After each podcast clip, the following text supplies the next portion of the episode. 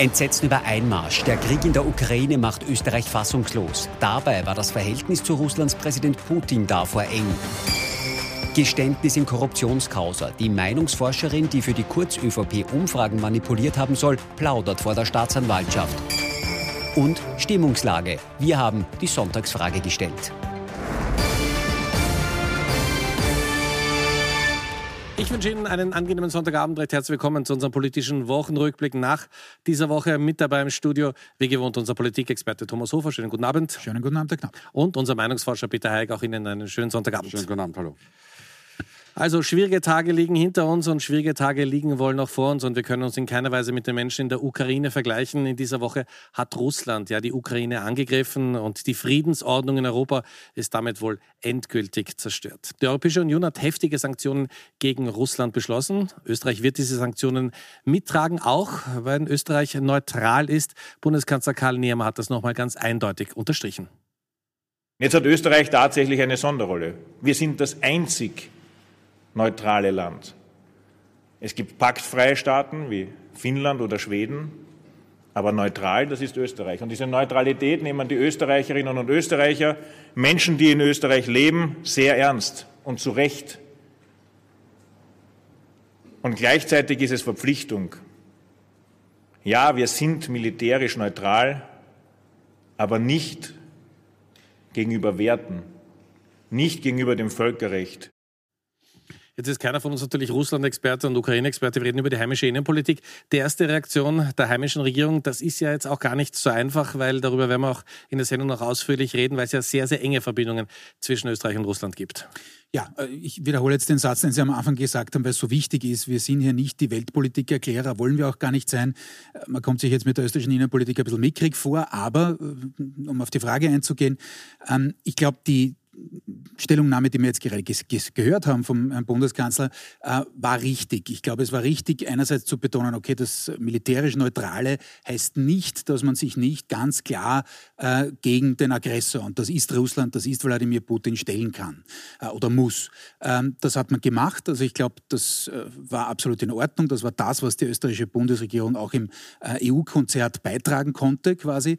Aber die zweite Geschichte, die Sie schon angesprochen haben, das ist eine heikle Sache von ganz rechts bis ganz links ist es einfach so, dass man in der Vergangenheit und bis hinauf in die Gegenwart eigentlich, da immer wieder ein Problem gehabt hat auf verschiedener politischer Seite.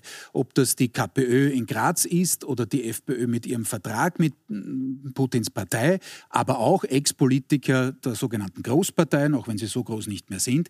Ähm, also da hat man schon gesehen, was sozusagen ähm, unter Anführungszeichen die, der österreichische Weg auch sein kann und das ist jetzt nicht unbedingt positiv gemeint. Also äh, da haben einige die Reißleine gezogen, wie der vormalige Bundeskanzler äh, Christian Kern, zu Recht Recht, das war ein richtiger Schritt. Andere haben das nicht gemacht, die müssen das mit sich selber ausmachen. Aber natürlich waren da immer wieder Signale dabei, denn man kann sich jetzt zwar überrascht zeigen von der Massivität des Einschreitens von Russland, aber äh, was jetzt den Charakter, was die grundsätzliche Ausrichtung des Herrn Putin angeht, äh, wohl eher weniger. Wie wichtig ist Ihrer Meinung nach die ganz klare Betonung nochmal von Karl Niemer der Neutralität Österreichs? Die, die steht ja nicht zur, zur, Diskussion. Ne? Na, die steht natürlich nicht zur Diskussion, aber die ist ganz, ganz wichtig, weil natürlich ähm, die österreichische Bevölkerung seit jeher ähm, auf die Neutralität fokussiert hat. Wir haben das jahrzehntelang abgetestet. Es war eigentlich immer so, dass 75 Prozent der Bevölkerung, also starke drei Viertel, immer die Neutralität sehr, sehr befürwortet haben. Wir wissen das selber aus unserer Schulzeit, wie, wie, wie stark das ähm, auch in, in, in, als Kind man das schon gehört hat. Ähm, und deshalb hat auch in diesem Fall ähm, versucht, äh, Herbert Kickel einzuhaken der ja auf die Neutralität hingewiesen hat, ähm, diese aber anders interpretiert, dass es der Bundeskanzler interpretiert, weil für Kickel heißt es, wir mischen uns gar nicht ein, wir beziehen auch nirgends Position. Es ist die Frage, ob das eine, eine, eine, eine gute oder eine weniger gute Haltung, schlecht kann man nicht sagen, aber eine weniger gute Haltung ist. Ich glaube, dass die Positionierung des Bundeskanzlers durchaus eine ihre Berechtigung hat. Ganz kurz schauen wir uns zum Thema Neutralität an, was äh, die News-Chefin Bertel Meinl-Reisinger in dieser Woche zu uns gesagt hat. Hier ist ja die Neutralität schon ganz klar eingeschränkt worden und ich meine, es sind unsere Interessen. Wenn jetzt Putin in der Ukraine nicht Halt macht und weiter marschiert und auf einmal Polen oder das Baltikum quasi auf seiner Menükarte äh, ist, dann sind das unsere Partner in der Europäischen Union. Es ist ja völlig jenseitig dazu sprechen davon, dass wir hier neutral sein können. Politisch übrigens schon gar nicht. Das ist doch ein bisschen eine andere Position, ne? Ja, äh, wobei das ist ja auch fast historisch gesehen auch anders. Die Neos haben da natürlich immer eine, ich würde mal sagen, realistische, jetzt von europäischer Perspektive aus betrachtet, äh, Position gehabt. Ich bin beim Kollegen Eick. Äh, der Kickel weiß da schon, dass es natürlich einige gibt, die aufgrund der sehr klaren Stellungnahmen äh, der, der, Regierung da vielleicht sagen, na, bitte schön, tun wir uns da nicht so weit aus dem Fenster lehnen. Die versucht er da natürlich reinzuholen. Generell glaube ich aber, dass wir einen Effekt sehen werden in den kommenden Wochen gibt logischerweise dazu noch keine Umfragen, aber ich nehme an, die ersten werden das dann bestätigen. Ähm, dass nämlich die Regierenden, auch in Österreich, in dem Fall der Kanzler, wohl zulegen wird in den, in den nächsten Wochen, aber nicht äh, jetzt nachhaltig möglicherweise oder als Partei in dem Sinn, sondern weil es natürlich in einer solchen Krisensituation, auch in allen anderen Ländern, ich nehme an, dass das bei Scholz in Deutschland sehr ähnlich sein wird, bei Macron in Frankreich, äh, eine, eine Art Rally around the flag äh, äh sozusagen Effekt gibt. Das also heißt, wie bei der Pandemie man schart ne? sich um, um die Regierung, man möchte da stabile Verhältnisse haben. Äh, das muss überhaupt nicht von langer langer Dauer sein. Man hat das gesehen auf einer ganz, eberen, ganz anderen Ebene, Verzeihung, äh, was die Pandemie angeht am Beginn, äh, in, in, einem fast Übermaß. Also ich glaube, dass man vielleicht abgeschwächt, aber doch äh, sowas durchaus auch in, in Österreich jetzt dann sehen werden in den nächsten Wochen. Es gibt erste Umfragen zu diesem Thema und zu dem Krieg in der Ukraine. Äh, wie sehr sind die Österreicherinnen und Österreicher besorgt? Ich möchte sogar sagen, ATV und wir sind tatsächlich die allerersten. Wir hatten aber ein bisschen äh, Glück. Wir sind also am Montag ins Feld gegangen und waren bis, bis Donnerstag im Feld und haben zu diesem Zeitpunkt am Montag schon gefragt, eben ähm, wie, beunruhigt ist man. Und man sieht, zu diesem Zeitpunkt waren schon zwei Drittel beunruhigt. Also noch vor dem Einmarsch, ja? Also noch vor dem Einmarsch und ja. jetzt noch vor, der, ähm, ähm, vor, vor dieser Atomwaffenarsenaldrohung von, von, ähm, von Wladimir Putin. Also das heißt, das wird noch einmal zunehmen und ähm, Wahrscheinlich auch zu Recht. Also es ist für, für, auch für uns hier in Österreich sicher äh, keine einfache Position. Was wir uns natürlich wie immer angesehen haben, sind natürlich die unterschiedlichen Parteiwerte und wir haben das für die Freiheitliche Partei gemacht. Und das ist sehr, sehr ähm, auffallend. Äh, die Freiheitlichen fürchten sich am wenigsten oder waren zu diesem Zeitpunkt am wenigsten beunruhigt. Ähm, warum das so ist, da tue ich mir erstmalig in der Interpretation ein, ein bisschen schwer. Aber, das müssen wir genießen. Bitte, aber, ja? naja, aber ähm, es kann schon sein, dass es bei den freiheitlichen Wähler und Wählerinnen etwas mehr Putin-Versteher gibt als eben ähm, in den anderen Parteien. Und wie es der Kollege Kollege Hofer schon angesprochen hat, hat es ja einen Vertrag gegeben, in dem Fall muss man sagen, der Strache Freiheitlichen Partei mit ähm, ähm, Putins ähm, Partei, das wurde damals schon recht heftig kritisiert. Es gibt ja auch da damals Bilder von, ähm, am Roten Platz, von, von Strache, von Gutenus etc. Schauen wir uns jetzt gleich gemeinsam an. Schauen wir uns gleich, Schauen gemeinsam, gleich gemeinsam an. an. Schauen wir uns gleich, uns gleich gemeinsam an. Ja? Also das sind Bilder, die Sie vielleicht noch in Erinnerung haben, aber es gibt ein Bild, das Sie ganz, ganz sicher in Erinnerung haben, wenn es um die österreichisch-russischen Beziehungen geht. Es war die Hochzeit von Karin Kneißl, damals Außenministerin, und Wladimir Putin war der wohl bekannteste Gast dieser Hochzeit. Oh. Vor Putin eingeknickst. Ein Bild mit Symbolcharakter für die jahrzehntelange Beziehung zwischen dem offiziellen Österreich und Russlands Despoten Wladimir Putin. Das Foto stammt von der Hochzeit der damaligen Außenministerin Karin Kneißl im August 2018. Zwei Monate zuvor wird Putin bereits bei seinem Staatsbesuch in Wien der rote Teppich ausgerollt. Zu einer Zeit, als er international schon lange isoliert ist. 2014 ist der damalige Bundespräsident Heinz Fischer der erste Staatschef, der Putin nach der russischen russischen Annexion der Krim offiziell begrüßt. Verständnis für Putin zeigt der ehemalige Wirtschaftskammerpräsident Christoph Leitl noch diesen Dienstag, als bereits die ersten russischen Panzer in die Ostukraine rollen. Wenn man mit Putin sagt, okay, machen wir uns was aus, dann hält das. Wenn man in Putin sagt, red nur zu, ähm, und äh, das geht bei uns bei einem Ohr hinein und beim anderen hinaus, dann wird er grantig und dann wird er auch wie wir jetzt sehen, aggressiv.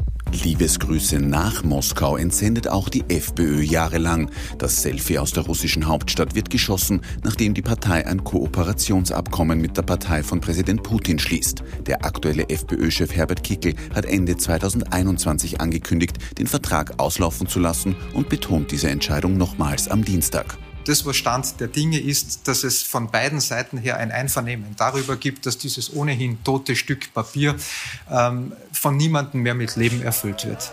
Mit Leben erfüllt weiterhin Ex-ÖVP-Kanzler Wolfgang Schüssel seinen Vertrag beim russischen Ölkonzern Lukoil. Das bekräftigt Schüssel auch noch, nachdem russische Raketen in der Ukraine einschlagen. Das wird einem anderen Ex-Kanzler zu viel. Christian Kern verlässt am Donnerstag den Aufsichtsrat der russischen Staatsbahn.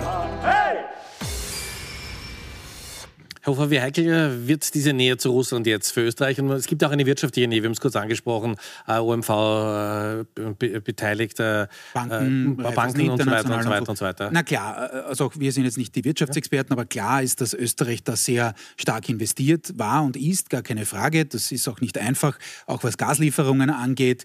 Äh, also eine sehr, sehr hohe Abhängigkeit, noch höher als in Deutschland und da ist es schon relativ stark da. Das ist natürlich nicht auf die leichte Schulter zu nehmen. Politisch politisch das, was Sie immer gemeint haben, äh, dass wir Sie angesprochen haben. Natürlich ist das, und das ist im Beitrag angeklungen, äh, schon in der Vergangenheit ein heftiger Kritikpunkt gewesen, auch innerhalb der EU an Österreich. Und die Frage ist eben jetzt, bislang, würde ich sagen, jetzt in den letzten Tagen hat man da sehr klar die Kurve bekommen, war kein Zweifel mehr, äh, auch was jetzt zum Beispiel das Aussetzen jetzt von SWIFT etc. angeht, ähm, dass man da wirklich rauskommt und, und da jetzt nicht blockiert oder dieses Image, das man sich aufgebaut hat, leider muss man sagen, ähm, da konterkariert. Ähm, es sind auch Leute wie zum Beispiel der Herr Leitl, der mit diesem etwas äh, sehr eigenartigen äh, äh, Statement da jetzt im Beitrag war, mittlerweile äh, haben schon andere Töne angeschlagen. Aber das war natürlich eine gute Beschreibung dessen, was bisher gegolten hat. Gerade, dass er nicht gesagt hat, naja, man muss dem russischen Bären ein bisschen das Godal äh, kratzen, dann wird's schon. Nicht? Äh, also Worte wie grantig etc. haben da wirklich nichts verloren. Ja? Also da muss man sich das schon ein bisschen vor Augen halten. Und dass er das noch am Dienstag gesagt hat, das ist einigermaßen bemerkenswert. Soweit also unsere Berichterstattung und die Analyse zum Krieg in der Ukraine. Ich fürchte, dass wir nächste Woche nochmal drüber sprechen werden müssen. Wir kommen jetzt in die heimische Innenpolitik. Da hat es in dieser Woche ein Geständnis gegeben, über das wir gleich ganz, ganz ausführlich sprechen werden. Und zwar das Geständnis der Meinungsforscherin, die ja Meinungsumfragen geschönt haben soll, damit Sebastian Kurz besser dasteht. Meinungsforscherin Sabine B. will Kronzeugin sein und packt deshalb in der Inseratenaffäre aus. Gegenüber den Ermittlern der Wirtschafts- und Korruptionsstaatsanwaltschaft belastet sie die Ex-ÖVP-Familienministerin Sophie Karmasin. Karmasin hätte nicht nur von einem System der Scheinrechnungen gewusst, sondern auch noch 20 Prozent Provision kassiert während ihrer Zeit als Ministerin. Die Staatsanwaltschaft geht ja davon aus, dass Sabine B. Umfragen für Sebastian Kurz bewusst falsch an das Finanzministerium verrechnet hat, diese Umfragen auch noch frisiert finanziert hat und zwar im Auftrag von Kurz und seinen Vertrauten. Gegenüber den Korruptionsermittlern gibt B an, Kurz nur aus dem Fernsehen zu kennen. Der Ex-Kanzler nutzt diese Aussage, um sich auf Twitter als entlastet zu bezeichnen. Auch für die ÖVP-Generalsekretärin die Kernbotschaft, die im Interview auch mit ATV aktuell mehrfach betont wird. Was wir in erster Linie bei diesem Protokoll sehen, ist, dass es da keinen direkten Kontakt der Meinungsforscherin mit Sebastian Kurz gegeben hat. Die Meinungsforscherin sagt in dem Protokoll ganz klar, dass es da niemals eine Zusammenarbeit gegeben hat. Umso mehr Kontakt hatte Sabine B. mit Johannes Frischmann, dem ehemaligen Pressesprecher von Sebastian Kurz. Er soll parteipolitische Umfragen in Auftrag gegeben haben, wie die Meinungsforscherin in ihrem Geständnis angibt. Und sie sagt auch, dass die SPÖ 2011 bis 2013 Umfragen in der Tageszeitung heute frisiert habe. Die SPÖ weist diese Darstellung als Ablenkungsmanöver zurück. So, jetzt bitte ein bisschen Aufklärung. Also ist Sebastian Kurz jetzt damit entlastet? Ich dachte, Sie wollen Aufklärung von mir bezüglich Meinungsforschung. Ja. Ich bin ja kein Jurist. Ja. Ähm, also, ob, ob, Sebastian Kurz entlastet ist oder nicht, das glaube ich, werden die Gerichte schlussendlich zuerst mal die Staatsanwaltschaft und dann möglicherweise die Gerichte klären. Ähm, es, es, gibt natürlich unterschiedliche Facetten äh, in, in, in, dieser Causa. Eine ist, und die erscheint auch relativ evident, dass äh, Umfragen von äh, der ÖVP in Auftrag gegeben werden, die ähm, zum Teil vom äh, Finanzministerium gezahlt worden sind, weil ein Teil wurde ja, waren, waren ja auch dann fürs Finanzministerium bestimmte Fragen. Ähm, also das dürfte sich verdichten. Ähm, inwieweit das ähm, Sebastian Kurz geholfen hat, wie wer beteiligt war, lässt sich derzeit äh, schlicht und ergreifend nicht erschließen. Ähm, bemerkenswert ist, äh, dass äh, die, Meinungsforscherin ähm, ein, sehr, sehr breites Geständnis abgelegt hat. Und ähm, wenn es denn um die Grundzeugenregelung geht, so viel weiß ich, muss man deutlich mehr sagen können oder mehr Informationen der, Ermittlungsbehörden weitergeben können. Und das dürfte auch im Zuge mit äh, Sozialdemokratie und der Zeitung heute zumindest so relevant gewesen sein. da gibt es natürlich die Dementis auch ähm, am Sonderzahl. Ähm, dass man möglicherweise ihr einen, einen Grundsagenstatus, glaube ich, auch noch nicht ganz klar am, am Start gibt. Also es ist derzeit noch eine, eine sehr, sehr undurchsichtige Causa. Ich verstehe natürlich, dass es ähm, ähm, für, die, für die Medien sehr, sehr interessant ist. Es ist für unsere Branche natürlich ähm, ähm, sehr, sehr bitter. Aber was ich Ihnen sagen kann, ist sowohl die ähm, Meinungsforscherin B als auch ähm, Sophie Kammer sind bei uns im VDMI, das ist der Verband der Marktforschungsinstitute, nie Mitglied waren. Wir haben sogar ähm, von, von einer Kollegin ähm, ihren Antrag damals abgelehnt. Also so viel dazu. Noch ganz kurz zur SPÖ, die jetzt auch auf einmal in die Ziehung kommt. Ähm, ist das noch in der Gefahr für Pamela Rendi-Wagner? Das war, wenn ja, äh, zehn Jahre aus, da war Laura Rudasch und andere äh, im Rennen. Also das kann doch kein Problem mehr werden, oder doch noch? Also für, für Sie ja. persönlich nicht, denn sie war damals nachweislich natürlich noch nicht einmal Parteimitglied. Äh, insofern nein. Aber äh, was man schon sieht, und das ist jetzt bitte, ich konstruiere jetzt nicht eine, eine Kausalkette, äh, aber natürlich ist es so, dass wenn es so ein umfassendes Geständnis gibt, ich kann den Wahrheitsgehalt nicht, nicht nachprüfen natürlich, aber es kann natürlich schon auch eine Rolle spielen in der Strategie der ÖVP, auch was dann jetzt kommende Woche startenden U-Ausschuss angeht. Der trägt ja den Titel, ja unangenehm für die ÖVP, ÖVP-Korruptionsausschuss. Äh, also da ist man permanent in der Defensive und das Maximum, was man erreichen kann, ist, dass man andere mit in die Defensive zieht. Und das sind natürlich solche Geschichten, die auch natürlich aufgeklärt werden müssen, gar keine Frage. Äh, ob so ein ähnliches System damals gegeben hat, gibt keinerlei Hinweise in Richtung einer, einer sozusagen Finanzierung von sowas über, über staatliche Stellen, wie es im Finanzministerium da offensichtlich möglicherweise passiert ist, muss man rechtlich aufpassen. Ähm, aber natürlich kann das zu einem Thema werden und kann sozusagen eine Rolle spielen, eben genau bei dieser Strategie, dass man sagt, na, man erweitert die Arena und es waren sozusagen nach dem Motto, Verzeihung, es waren eh alle irgendwie gleich. Eines noch zu kurz, also ich würde sagen, er ist nicht weiter belastet worden. Das auf keinen Fall. Aber Entlastung ist es wohl auch noch nicht, denn es hat ja jetzt niemand fix behauptet, dass er das mit äh, VB abgewickelt hat. Kann ja auch anders gelaufen sein. Wir wissen es nicht.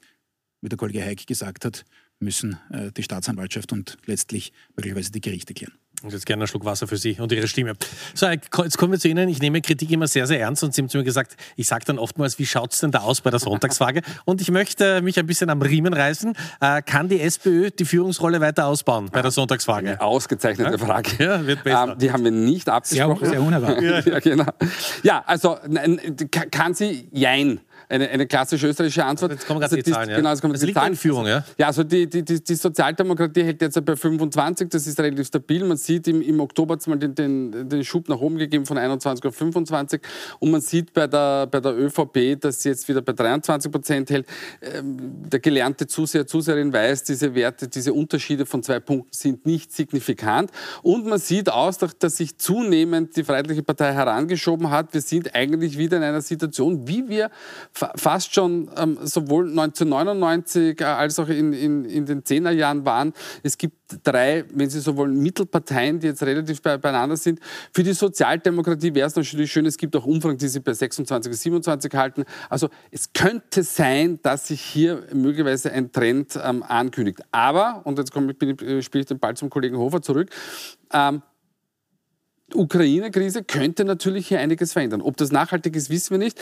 Ähm, es wird sowieso laufend werden Umfragen gemacht, dann werden wir uns das mal äh, anschauen, aber we will see. Jetzt schauen wir uns an, wie es mit der Kanzlerfrage ausschaut. Das verwende ja, ich nochmal die ja, ja, ja. Schauen wir uns die Kanzlerfrage genau. an. Und da gibt es eine Sache, auf die wir ganz besonders achten sollen und äh, Sie daheim bitte auch. Und zwar schauen Sie mal Herbert Kickel an. Ja. Wie nah der an Pamela Rendi-Wagner kommt. Naja, ähm, ja, ähm, und da haben wir eine Interpretation, ähm, es war nämlich schon, schon, mal auch vor ihr, also das ist jetzt ist, ist, ist nicht ganz neu.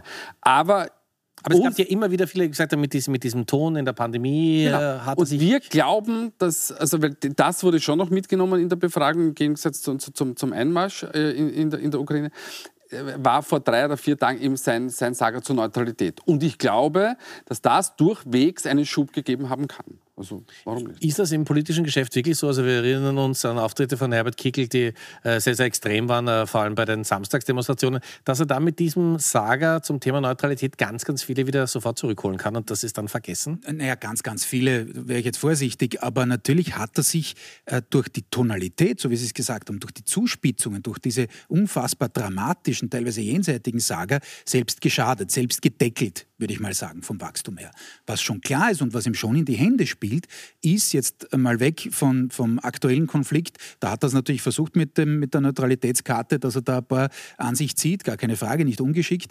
Ähm, aber auch ab abgesehen davon, was die äh, Epidemie angeht, setzt er natürlich auf den Effekt, dass jetzt auch äh, in, im, im Zuge der Zeit ein paar rückblickend sagen werden, naja, vielleicht so schlimm war es ja vielleicht gar nicht. Äh, und der Herr Kickel wird, wird durchs Land ziehen und sagen, na, ich habe es euch ja immer gesagt.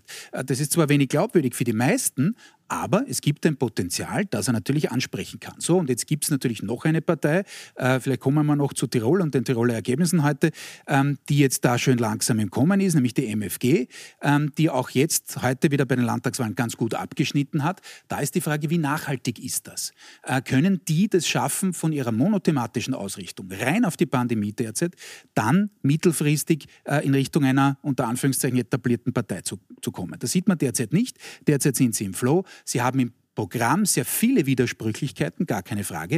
Äh, aber das ist auch nicht unwesentlich, auch wenn da nicht alle freiheitliche Wählerinnen und Wähler sind grundsätzlich.